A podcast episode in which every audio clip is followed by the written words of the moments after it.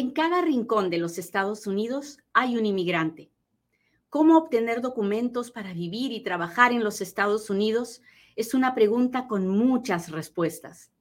Yo soy Katia Quiroz, abogada de inmigración, y en Inmigrando con Katia encontrarás todas las respuestas.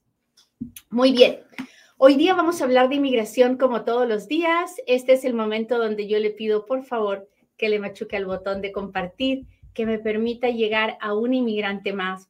Hoy día quiero hablar con todos aquellos que están dentro de los Estados Unidos y, y, están, y están, están viviendo aquí y están escuchando un montón de cosas, ¿no? Como por ejemplo, tienes que tener una identificación, tienes que tener una licencia de conducir, tienes que...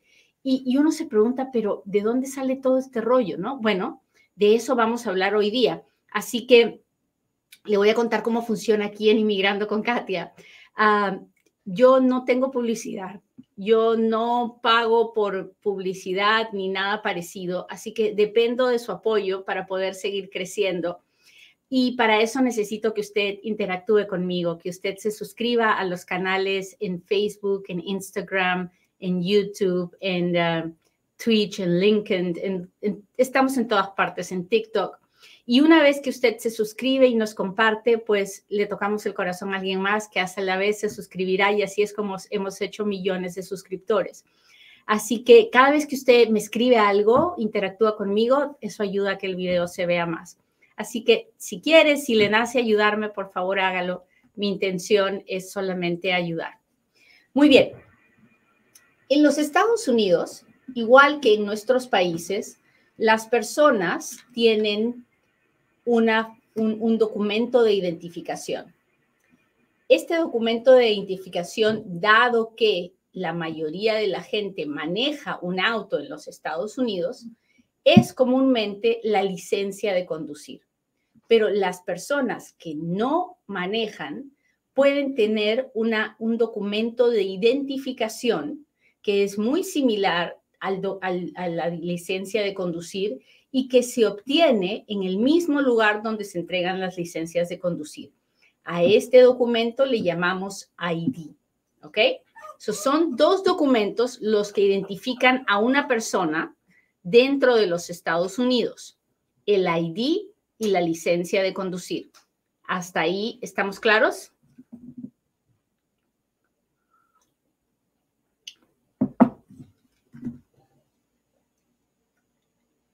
Ok, muy bien. Esos dos documentos que identifican a la persona se deben de obtener en el lugar, en el estado donde la persona reside. Y acá les acabo de decir algo que suena simple, pero que no lo es. ¿Ok? Entonces vamos a hablar de eso. La forma de identificación que tiene una persona debe ser del lugar donde una persona reside. ¿Qué significa eso? Donde en el estado donde la persona vive. Usted me dirá, pero yo vivo en Estados Unidos. Sí, usted vive en los Estados Unidos, pero los Estados Unidos está dividido en 50 estados. Y para tener una, una licencia de conducir o un ID, usted tiene que estar viviendo en uno de esos estados, ¿verdad? Porque usted no vive en los 50 estados. ¿sí? Bueno, entonces, usted tiene que ser residente de un estado para poder ir a esa oficina que se llama Departamento de Motores y Vehículos, que nosotros comúnmente en inglés le llamamos por sus siglas y le decimos el DMV. Por eso usted va a escuchar DMV, DMV, DMV. ¿Qué cosa es DMV? Departamento de Motores y Vehículos. ¿Ok? Entonces, usted va al DMV del estado donde vive. Usted, si usted vive en Colorado, no puede ir al DMV de la Florida. Si usted vive en Arizona, no puede ir al DMV de Washington. Pero es que ahí sí entregan licencias y donde yo vivo no. Exactamente, pero eso no significa que usted puede ir al DMV de ese lugar. ¿Por qué? Porque lo primero que le van a pedir a la hora de que usted se registre es que usted pruebe que usted es un residente de ese estado. Y si usted empieza a mentir, nos metemos en un problema. A ver, ¿quién, quién acaba de aprender algo nuevo? Levante la mano.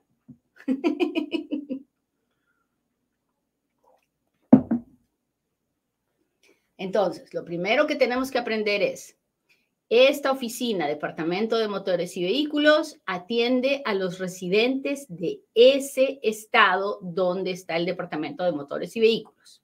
¿Ok? En ese estado, cada estado tiene reglas diferentes. Hay estados donde se le puede entregar un ID y una licencia de conducir a una persona indocumentada. Hay estados donde no se puede hacer eso solo se le da la licencia de conducir y el ID a la persona que está viviendo legalmente en los Estados Unidos. ¿Hasta ahí estamos claros? Cuénteme si me está entendiendo mientras yo le comento que no veo nada porque estos lentes están resucios, pero ahí voy, los estoy limpiando con mi ropa. ok.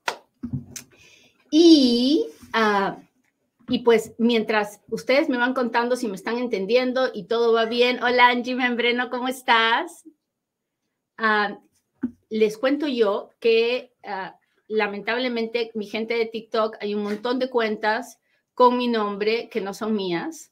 Si usted ayer alguien en mi propio live ha estado dando un número de teléfono para que llamen como si fuera yo. No es cierto, no soy yo, yo nunca voy a hacer eso.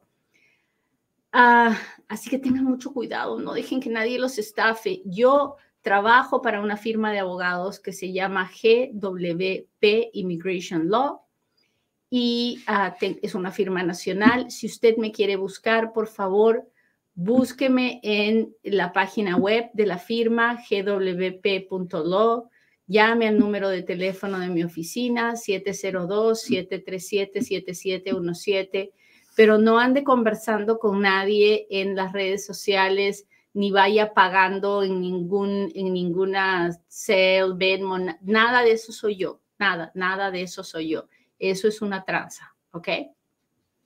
Muy bien.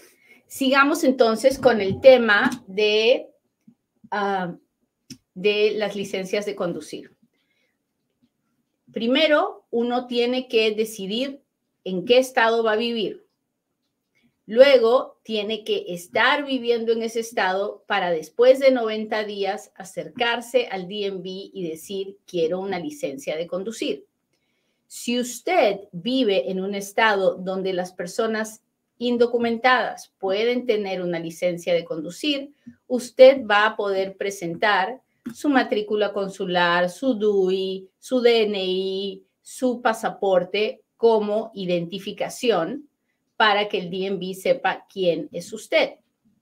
Además, le van a pedir que presente pruebas de que usted reside, de que usted vive en ese lugar, que tiene 90 días en ese estado. Además, le van a pedir que pase, si quiere una licencia de conducir, que pase el examen teórico y práctico de manejo. Y entonces le van a dar una licencia de conducir. Ahora, si usted no, no quiere manejar, necesita un documento de identidad, sí, sí lo necesita. Si usted está en un estado donde le pueden dar una forma de identificación del estado, hágalo, hágalo. Si no se lo pueden dar, pues no, no, la única identificación que tenemos es la de nuestro país y es con lo único que tenemos que andar si es que no manejamos. Pero si es que manejamos, entonces saque la licencia de conducir para indocumentados. Todo el mundo debe sacarle, todo el mundo que pueda hay personas que no se pueden acercar al DMV por diferentes razones que en, este programa no vamos a tratar, pero hay la mayoría de personas sí pueden, sí deben sacar su licencia de conducir. Mucha gente me pregunta, ah, es que yo, yo entré con visa de turista, no puedo sacar licencia de conducir porque entonces malogro mi visa de turista. Su visa de turista ya murió, usted no puede malograr algo que está muerto. Su visa de turista murió el día que usted decidió ponerse a trabajar o quedarse a vivir en los Estados Unidos. Así que deje de estar pensando que tiene que cuidar la visa de turista porque la visa de turista bien muerta está. Y haga lo que es correcto. Y lo correcto es, si quiere manejar en, cualquiera de los estados de los Estados Unidos, es tener una licencia de conducir. ¿Ok? Eso es lo mejor. Así que si usted acaba de aprender algo nuevo, levante la mano. Porque estoy tratando de contestar todas las preguntas de este tema en esto, en, esta, en esta charla, en este monólogo, mejor dicho, pero no, no es tanto monólogo porque usted me habla y yo le leo y así avanzamos. Muy bien. ¿Qué pasa cuando yo vivo en un lugar donde no dan licencias de conducir para indocumentados y yo tengo una licencia de conducir de otro estado porque vengo de otro estado? Bueno, la verdad es que esa licencia de conducir después de 90 días ya no tiene validez porque usted tiene la obligación de sacar una licencia de conducir del estado donde está viviendo. Ah, como usted la anda cargando y tiene validez, donde usted la anda, donde usted eh, a, la vista tiene validez, pues es probable que si lo para la policía de ese estado, entonces le ponga el ticket y ya está. Pero me ha pasado, lo he vivido con mis clientes, porque ya se imaginarán que después de 20 años he, visto tanto. A un cliente mío lo pararon, él andaba con una licencia de conducir de otro estado y lo pararon, él venía, él venía apurado porque iba a su trabajo y entonces lo primero que hizo el policía, muy inteligente, fue preguntarle a, dónde va y él dijo, pues voy a trabajar. ¿Y hace cuánto trabaja ahí? Pues él dijo tres años. ¿Y, de y trabaja todos los días? Sí, todos los días. Entonces, esta licencia de conducir que usted me está enseñando no es válida. Entonces, usted tiene que tener mucho cuidado y conocer las leyes, conocer las leyes, porque no porque su compadre, su tío, su primo se lo diga, es, eh, es verdad o es legal o está bien. Entonces, por favor, no vaya sacando licencias de conducir en otro estado que no es donde usted vive. Para eso es preferible mostrar su identificación de su país antes que estar mostrando un documento que puede llevarnos a que nos digan que hemos cometido fraude. Así que mucho ojo con eso. Jamás, por ningún motivo, se cambie el nombre a la hora de sacar un, documento de identificación o una licencia de conducir. No ande haciendo esas cosas. Use su nombre tal cual es su nombre, así como lo inscribieron su papá y su mamá o su mamá. Asícito usted se pone en todos los documentos que usted tenga. No ande haciendo variaciones ni ande cambiando nada. ¿Ok? Muy bien, pues espero que con este tema hayan aprendido cosas nuevas y ahora sí, hágame sus preguntas porque ahora es cuando Katia responde.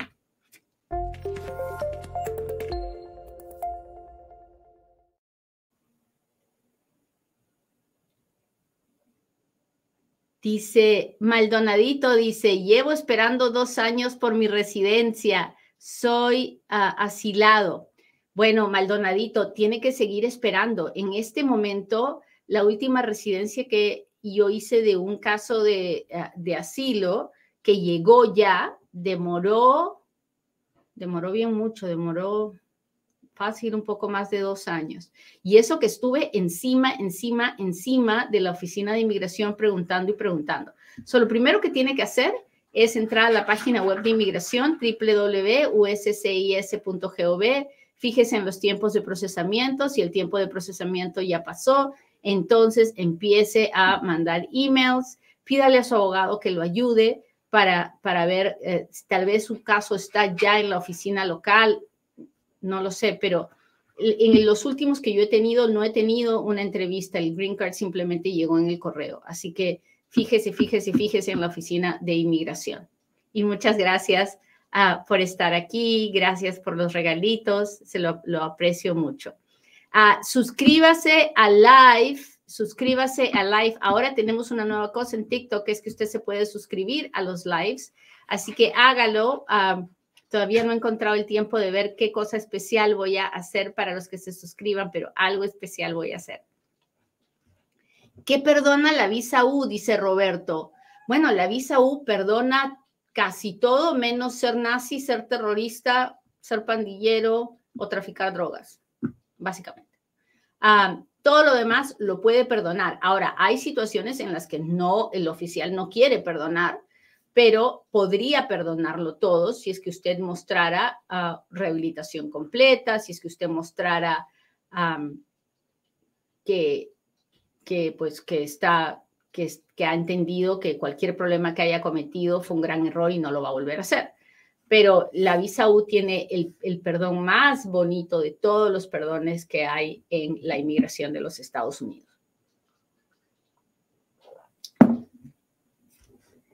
¿Cómo hago para ir a los Estados Unidos a trabajar? Pues tiene que hablar, de, eso depende. Si, si usted tiene título universitario, pues busca un empleador que lo quiera, le quiera hacer sponsor, que le quiera pedir la visa de trabajo. Si usted, dependiendo de qué país es, si es Canadá o, o México, puede pedir una visa TN.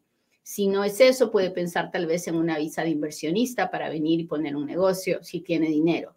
Si no tiene dinero y no tiene estudios, pues le quedan las visas H2A y H2B, que son para la gente que trabaja en la agricultura o en trabajos que son eventuales.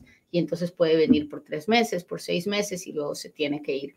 Es un mundo el de la inmigración, pero no es fácil. No es para qué le voy a decir, si hubiera una forma fácil, ya todos estaríamos aquí, ¿verdad? No es fácil.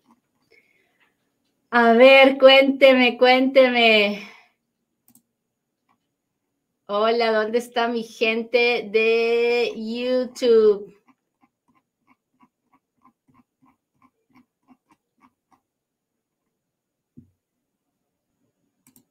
Tengo 149 días en mi reloj de asilo en la corte. Tengo que esperar 180 días para enviar mi solicitud o con 150 días ya puedo. Con 150 días ya puedo.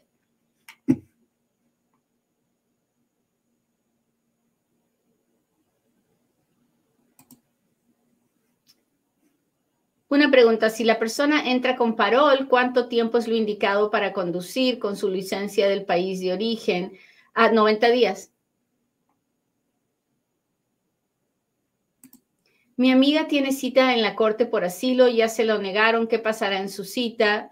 Ah, bueno, ella tiene que, si ya le negaron el asilo en la oficina de inmigración, ahora está en proceso de deportación y tiene la oportunidad de volver a presentar su caso de asilo para que lo revise el juez. So, la primera cita, el juez le, va a, va a querer saber quién es ella y luego le va a preguntar qué es lo que va a pedir. Ella va a decir asilo. Si va con el abogado y el abogado ya tiene todas las pruebas y todo, es posible que el juez le dé ese día una fecha para su corte individual, para su, audiencia individual, donde se decidirá si si le dan o no le dan el asilo. Si se lo dan, se queda. Si no se lo dan, le dan una orden de deportación o una orden de salida voluntaria, que al final del día es la misma historia. Así que, así que dígale que busque un buen abogado de defensa de deportación. ¿Me afecta casarme con un ciudadano americano si tengo pendiente un caso de visa U? No, con un caso de visa U no le afecta si usted estuviera pidiendo VAWA, sí le afecta. Uno no se puede casar hasta que no reciba la VAWA.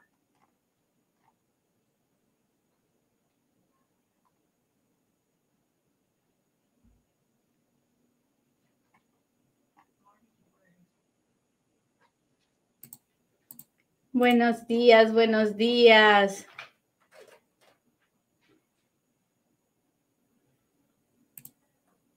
Mi mamá está en México, ¿cómo la traigo si no he arreglado aquí, pero ella está discapacitada? Lo siento mucho, pues no podemos hacer, usted no la puede traer porque para poder traerla tendría que ser ciudadana americana para poder pedir a su mamá. Lo único que su mamita puede hacer es intentar pedir una visa de turista. O si es que tiene dinero, venir con una visa de inversionista, pero es, es, muy difícil. Ah.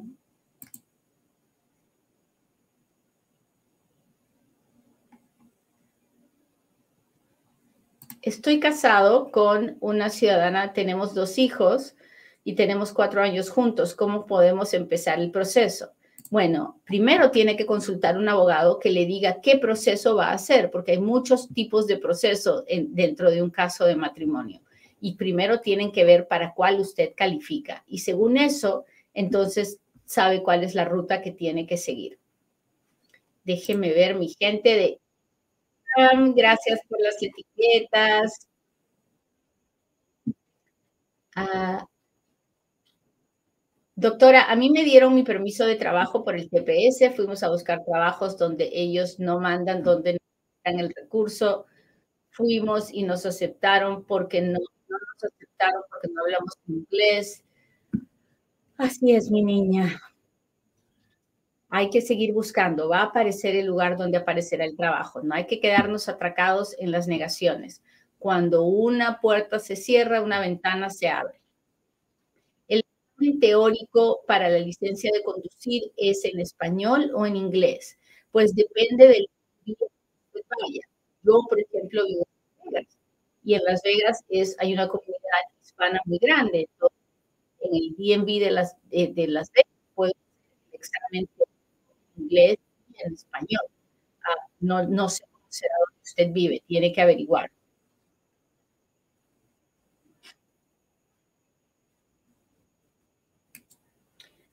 Buenos días. Mi papá fue a renovar la visa y no se la aprobaron por haberse quedado más tiempo durante la pandemia. Él solicitó la extensión y nunca le respondieron. Mi mamá, su esposa, lo puede pedir. Si su mamá es residente o ciudadana, sí.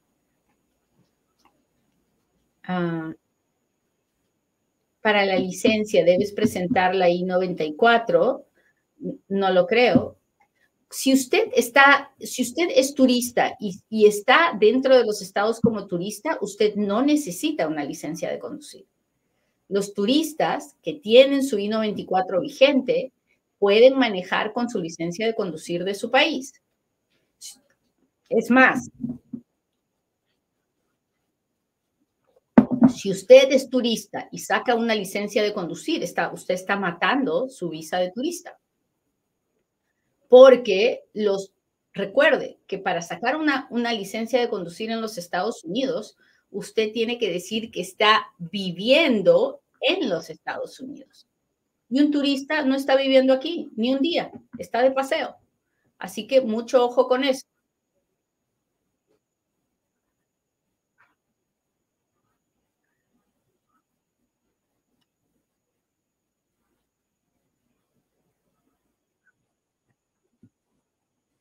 Romelia dice, mi hija va a meter el permiso de trabajo. ¿Cuánto tarda en llegarle el permiso y el social? No lo sé, Romelia, porque no sé para, en base a qué está pidiendo el permiso de trabajo. Si es por asilo, tres, cuatro meses. Si es por cualquier otra cosa, siete, ocho meses. Si descubren que mi matrimonio es falso, ¿me pueden negar los papeles? Por supuesto. ¿Será que el salir de Estados Unidos tenga problemas al salir con mi bebé si soy indocumentada? Ninguno. Nadie le quitará a su bebé. ¿Cuántas veces puedo pedir la folla? Las que sean necesarias. Yo tengo en, mi firma un departamento que se llama el FOIA Center. Y en el FOIA Center tengo dos paralegales buenísimas que todo el día hacen follas. Y con ellas he aprendido que muchas veces el gobierno me dice, no tengo ningún récord, no tengo ningún récord, pero nosotros sabemos que sí. Entonces ellas insisten, insisten, insisten, insisten hasta que lo consiguen. Y a veces han tenido que hacer cinco, seis, siete veces la misma folla. Así que no hay un límite.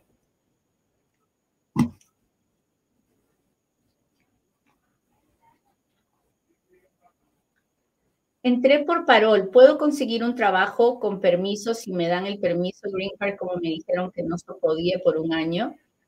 Cuando uno entra con parol, no puede pedir la Green Card. El parol es un permiso especial que nos lo dan por un, tiempo limitado. O no sé con qué tipo de parol habrá entrado. Mm. ¿Qué pasa si salgo de los Estados Unidos con el proceso de asilo vigente? Sé que no podré volver, pero ¿qué pasa con él? El proceso muere. Porque si usted tiene un caso de asilo pendiente y usted sale de los Estados Unidos, el asilo deja de estar pendiente, se, se, cancela, el, el, proceso de asilo se cancela y usted tiene la penalidad de los 10 años, pues que vivió más de un año en los Estados Unidos y uh, todo lo que pasa. Bueno, muchachos, les agradezco mucho que me hayan acompañado hoy día. Le pido a Dios que hoy sea un buen día para cada uno de ustedes y que puedan seguir luchando, que puedan encontrar la fuerza que llevan dentro para seguir avanzando un pasito a la vez. No tienen que correr, tenemos que avanzar un paso a la vez. Muy bien, que tengan un lindo día. Nos vemos pronto en otro Inmigrando con Katia. Bye.